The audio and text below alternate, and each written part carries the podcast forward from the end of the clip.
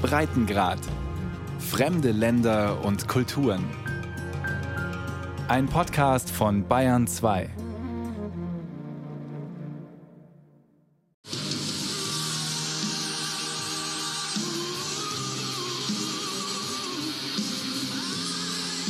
Sydney im Februar 2020. Die Band Queen mit Sänger Adam Lambert auf der Bühne beim Spendenkonzert für die Opfer der Waldbrände in Australien. Gitarrist Brian May beim Solo.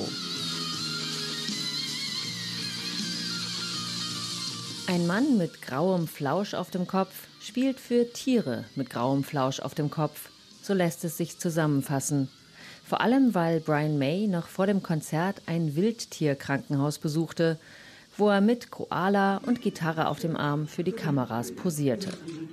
Zwei Ikonen in Grau, schrieben später die Witzbolde in den sozialen Medien. Sie sind eine der ikonischsten Spezies der Welt sagt Nick Boyle vom Taronga Zoo in Sydney über Koalas, nicht über Brian May. Was es meiner Ansicht nach so wichtig macht, dass wir Koalas schützen, ist, dass es unaussprechlich traurig ist, sich vorzustellen, dass etwas so Einzigartiges wie der Koala verloren geht.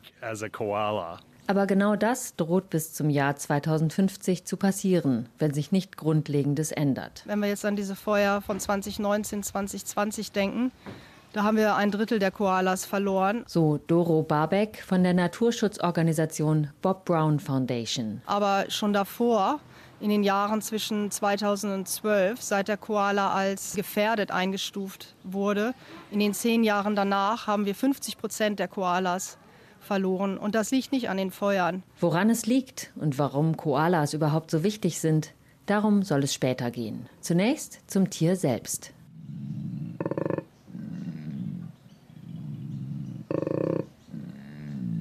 Der Klang von Thunder from Down Under, so der donnernde Name des Tieres im Zoo von Taronga.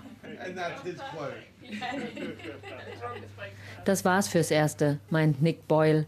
Jetzt entspannt das Tier weiter in einer Astgabel. Aber es kann wirklich laut sein. So zum Beispiel. Passt nicht so recht zum kuscheligen Aussehen. So they're not ja, sie sind gar nicht freundlich, obwohl sie so niedlich aussehen, sagt Zoologin Laura Jones, ebenfalls im Zoo von Sydney für die Koalas zuständig. Das Aussehen ist sehr irreführend. Sie sind eher garstig oder beißen sich gegenseitig oder jagen sich und streiten. Sie sind nicht nett und sie haben nicht wirklich ein echtes Sozialverhalten. Beruht der Status als Ikone dann nur auf dem Aussehen? Uh, Sie sind die Vorzeigetiere für Australiens unglaublich einzigartiges Tierleben. Der Grund für dieses einzigartige Tierleben liegt, wie so oft, in Australiens isolierter geografischer Lage. Viele Spezies konnten sich ungestört entwickeln, ihre ökologische Nische suchen und perfektionieren. Da es in Australien keine größeren Landraubtiere gibt, Dingos zum Beispiel, die wilden Hunde, kamen erst vor wenigen tausend Jahren auf den Kontinent, hatten andere Spezies Raum zur freien Entfaltung. Sie konnten jede evolutionäre Lücke füllen, die es gab. Am eindrucksvollsten wahrscheinlich die Beutelsäuger. Sie konnten wachsen und sich dort ausbreiten, wo auf anderen Kontinenten größere Säugetiere den Platz in der Evolutionsskala haben. Kängurus etwa, Rattenkängurus, Bürstenschwanz-Felskängurus, Baumkängurus, rote Riesenkängurus, dann Wombats, Nasenbeutler, Gleithörnchenbeutler, Bilchbeutler oder tasmanische Teufel und eben Koalas.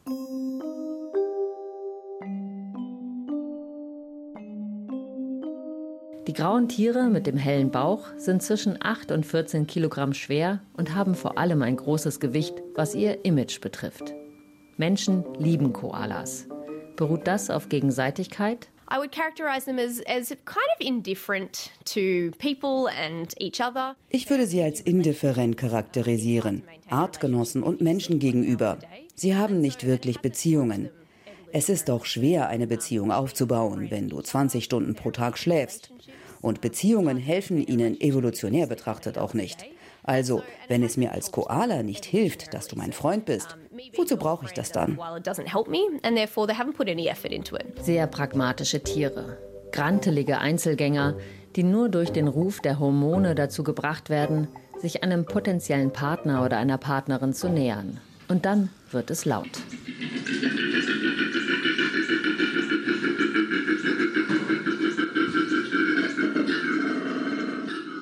Paarungsruf des Koalas kann wirklich erschreckend sein.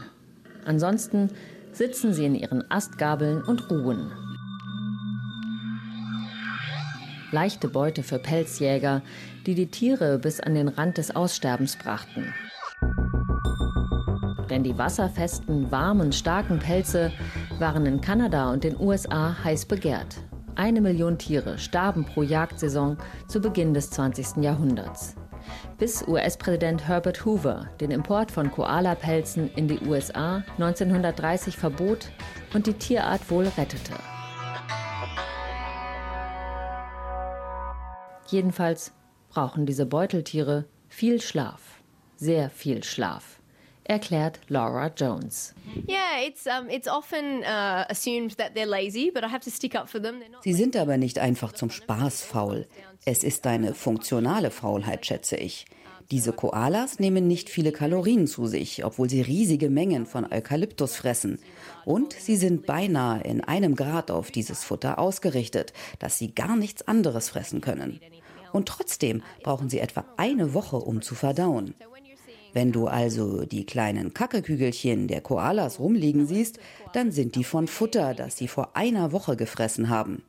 Verdauen, das tun sie also, wenn sie ruhen.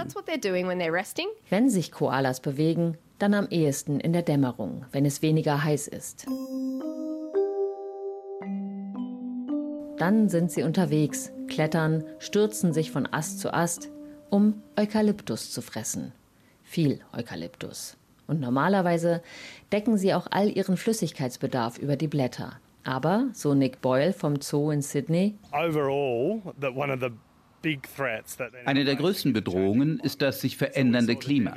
Wir haben die verheerenden Buschfeuer von 2019, 2020 gesehen, die die Koala-Bestände und ihre Lebensräume schwer beschädigt haben. Und wir wissen, dass es in diesen richtig heißen und trockenen Regionen westlich des großen australischen Scheidegebirges nicht mehr die Feuchtigkeit in den Blättern gibt, die sie benötigen.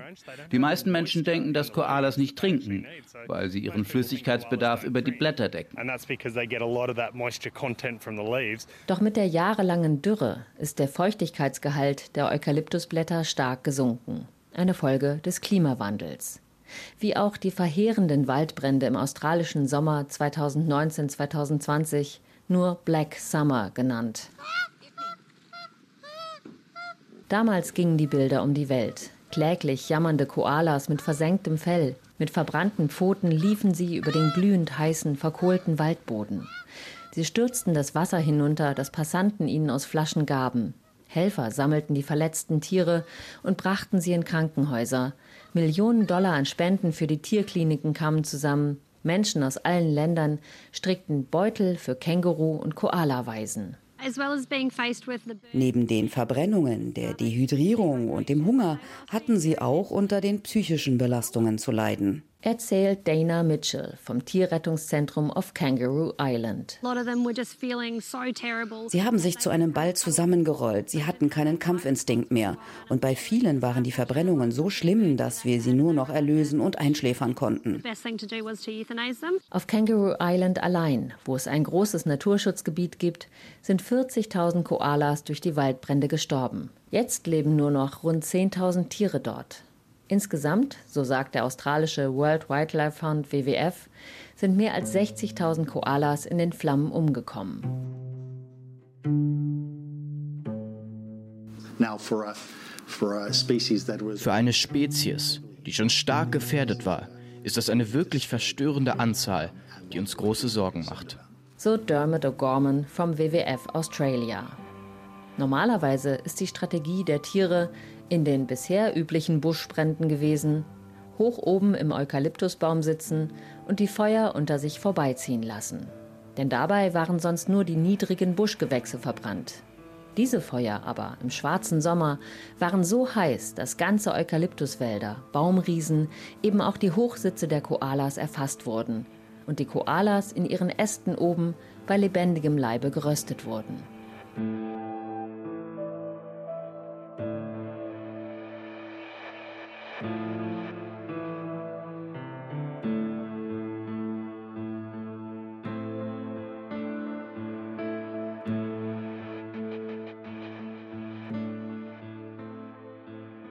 Es gibt jetzt weniger als 100.000 Exemplare in ganz Australien. Oder wie viele genau? Ich denke, man sieht die Schätzungen zwischen 35.000 und 60.000 in ganz Australien. Aber es ist sehr schwierig, eine perfekte Bestandsaufnahme der Koalas zu machen. Der Grund für die weit auseinanderliegenden Zahlen ist einfach, dass die Koalabestände schwer zu zählen sind. Sie leben in einigen dicht bewaldeten Gebieten, hoch in den Baumspitzen oder in Bereichen, die nicht zu erreichen sind. Das ist übrigens auch ein Teil unserer Arbeit als Zoo. Unsere Wissenschaftler helfen beim Koala-Monitoring und zählen mit Drohnen und auch Hunden, die Koala-Kot erschnüffeln. Wie auch immer die Forscher an die Zahlen kommen, sie sind auf jeden Fall erschreckend. Selbst wenn die Koala-Kenner keine ganz exakten Zahlen der Populationen haben, wissen sie doch, in welchem Maß die schrumpfen Innerhalb von fünf Jahren könnten sie sich um weitere 30 bis 40 Prozent verringern. Die Bestände in einigen Bereichen sind schon ausgestorben. Also, meint Nick Boyle, solle man lieber nicht zu optimistisch rechnen. Es ist so, dass wir lieber aus Vorsicht von den niedrigeren Zahlen ausgehen sollten und darum jetzt sofort handeln müssen. Denn in Wahrheit hätten wir mit jeglichen Schutzmaßnahmen schon vor zehn Jahren anfangen sollen, um die Koalas zu retten. Wir hinken wirklich hinterher.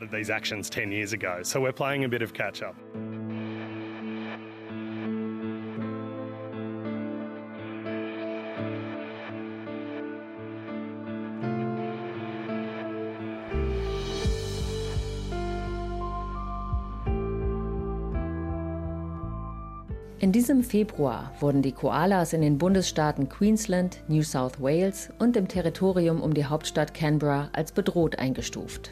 Gleichzeitig versprach die damalige konservative Regierung noch unter Premier Scott Morrison, umgerechnet 33 Millionen Euro für Schutzprogramme zu investieren.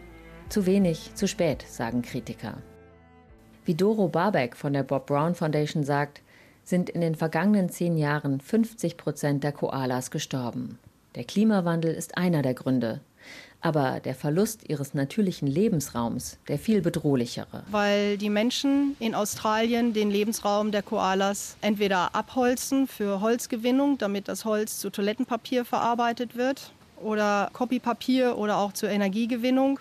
Ein Teil, ähm, etwa 10 Prozent der Rodungen fallen an, um Häuser zu bauen in den Gebieten, wo auch Koalas leben. Denn da, wo die Koalas leben, wollen leider auch die Menschen jetzt leben. An der Küste, da sind die leckeren, nahrhaften Eukalyptusbäume. Aber da wollen jetzt die Menschen natürlich auch leben. Beziehungsweise die wollen da ihr Urlaubshäuschen oder ihr Urlaubspalast bauen. Und dadurch wird natürlich der Lebensraum stark eingeschränkt der Koalas.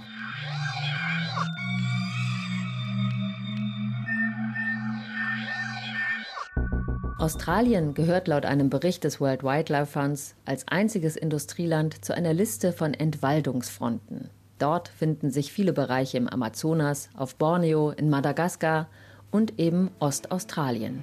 Also genau der Bereich, in dem der Koala lebt.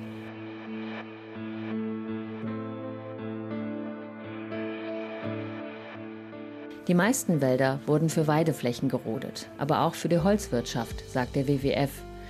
Dabei sind die Wälder Ostaustraliens von globaler Bedeutung für Biodiversität. Hier wachsen 1500 endemische Gefäßpflanzen, etwa Farne oder Schachtelhalm. Gleichzeitig sind mehr als 70 Prozent der natürlichen Bereiche geräumt oder beschädigt worden. Das macht diese Wälder zu einem kritischen Brennpunkt der globalen Biodiversität.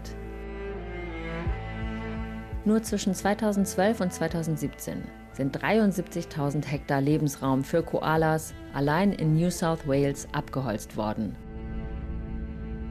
Genehmigt von der Regierung. Das liegt daran, dass wir keine Gesetze haben, die den Koala und den Lebensraum der Koala, der ja im Prinzip so eine Art Regenschirm, sagen wir, also Umbrella, Tierart, ist, schützt. Auch, ne, also der Lebensraum von Koalas würde auch ganz viele andere Tiere schützen.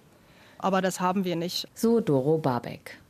Ein umfassender Schutz und eine Achtung vor dem einzigartigen Reichtum an Flora und Fauna in Australien Das ist nichts, was die bisherigen Regierungen des Landes auf die Beine gestellt haben.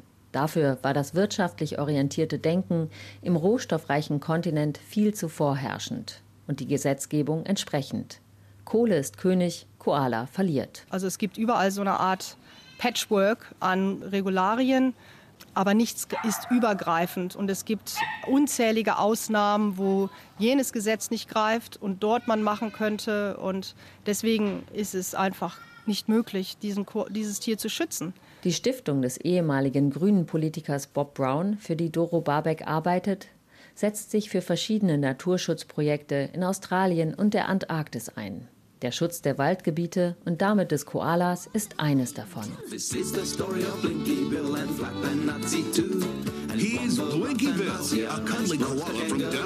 Die Abenteuer des kleinen Koalas Blinky Bill gehören zu den australischen Kinderbuchklassikern, die später als Zeichentrickserie berühmt wurden. Dabei geht es nicht nur um spannende Erlebnisse, sondern immer auch um Naturschutz. Darum ist Blinky Bill der Kampagnenkoala für die Bob Brown Foundation. Auf einem Bild marschiert er mit Henkelmann und Siebensachen an einem Stock über der Schulter durch gerodete Waldstücke. Oder er strafft sich die Hosenträger vor einem einzelnen Baumstamm und schaut unternehmungslustig. Blinky Bill needs native forests steht darunter. Das Problem ist, Viele der ursprünglichen Wälder stehen auf Privatbesitz und auch in den besonders beliebten Bauarealen. Nach einem Gesetz, das bis Anfang der 2020er Jahre galt, musste jeder Besitzer selbst überprüfen, ob sein Areal Koala-Habitat war. Aber er konnte das selbst beurteilen, ob auf seinem Land Koalas leben. Und wenn er festgestellt hat, oh nö, da gibt es keine, dann konnte er auch abholzen. Und wenn es Zweifel gab, dann konnte bis dahin zumindest noch der Council, also die, die lokale Regierung, da eingreifen und sagen, da gibt es Koalas und dann wurde das gestoppt. Aber das wurde auch rückgängig gemacht. Also den Schutz gibt es jetzt auch nicht mehr, seit die liberale Regierung in New South Wales da den sogenannten Koala-Krieg hatte mit seinem Bündnispartner, den Nationalen. Also da, statt dass man da den Schutz der Koalas erhöht hat, hat man ihn im Prinzip reduziert. Der Koala-Krieg, auch Koala Gate genannt, sah zwei Teile der Regierungskoalition des Bundesstaates New South Wales aufeinanderprallen. Die Ministerpräsidentin, damals Gladys Barrow-Jiglian, wollte den Schutz der Koalas erhöhen und mehr Baumarten als sogenannte Koala-Bäume klassifizieren. Die dürfen dann nicht geschlagen werden. Doch der Koalitionspartner, die Nationals, lehnten das ab. Ihr Wortführer bezeichnete Koalas aussagekräftig als Baumratten und drohte dagegen zu stimmen. Und das hat fast die Regierung auseinandergebrochen und deswegen wurde alles wieder rückgängig gemacht und die Koalas sind jetzt weniger geschützt, als die jemals vorher waren.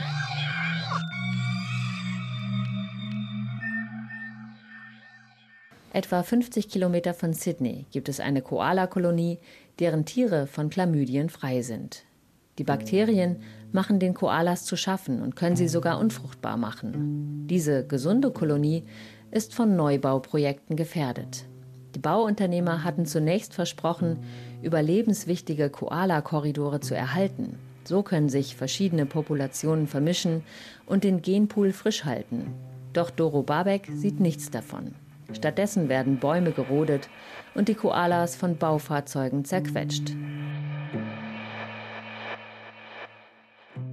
Das alles müsste nicht sein, meint sie. Wir hatten auch mit Architekten gesprochen und überlegt, wie könnte man denn bauen, dass es klappt, Koalas und der Mensch zusammenleben könnte.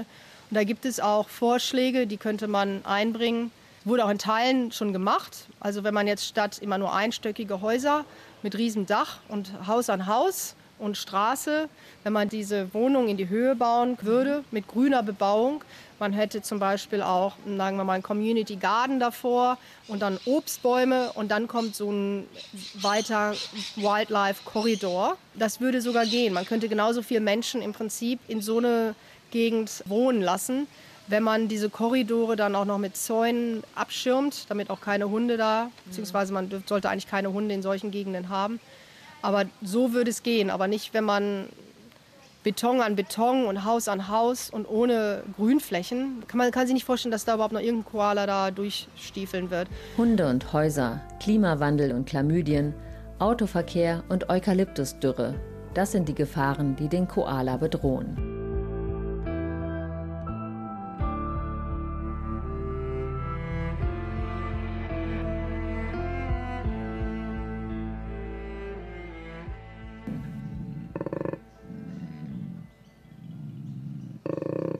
Dem Koala namens Thunder from Down Under geht es gut im Taronga Zoo von Sydney. Nick Boyle, zuständig für die Abteilung Wohlergehen, Schutz und Wissenschaft, beschreibt, wie sie sich auf zoogerechte Weise um die Rettung der Koalas bemühen. Sie erforschen die Wirkung von Chlamydien und dem Koala-Retrovirus und wie sie behandelt werden können. Und? Wir haben das erste Zuchtprogramm der Welt ins Leben gerufen, zusammen mit Koala Conservation Australia, die auch ein Koala-Krankenhaus betreiben. Das ist das erste Mal, dass so etwas getan wird. Wir nutzen wilde Koalas, die zur Pflege hierher gebracht werden und dann paaren wir sie und wildern sie wieder aus. Außerdem befassen wir uns mit Programmen zum Schutz von Lebensräumen. Was den Erhalt des Lebensraumes der Tiere angeht, setzt Nick Boyle auf die kommende UN-Konferenz zur Biodiversität, die im Oktober ansteht. Denn dort wird ein Vorstoß behandelt, nachdem 30 Prozent des Landes und 30 Prozent der Meere geschützt werden sollen.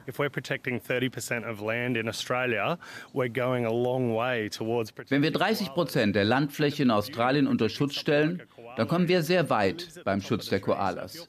Und das Schöne daran ist, wenn du Koalas schützt, die in den Baumwipfeln leben, dann schützt du auch alles, was unter diesem Baum lebt oder dort entlangläuft. Das sind Schlüsselspezies, Spezies, die Einfluss auf ein größeres Ökosystem haben, durch ihre Rolle und was sie für das Ökosystem tun. Ich würde jetzt nicht sagen, dass Koalas an der Spitze dieser Schlüsselspezies stehen, aber als Umbrella-Spezies oder als Ikone auf jeden Fall. Und Menschen wollen Koalas schützen. Darum sind sie sehr wichtig.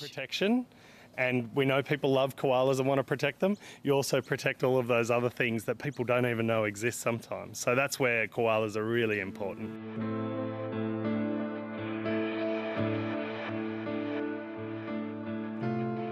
Es geht um Hunderte von Spezies bedrohter Pflanzen und Tiere, die alle im selben Ökosystem wie die Koalas leben. Das ist der Trick an Koalas. Mit den grauen Flauschohren sind sie so niedlich, dass alle sie retten wollen. Und wo Koalas geschützt werden, da werden auch viele andere Tierarten gerettet.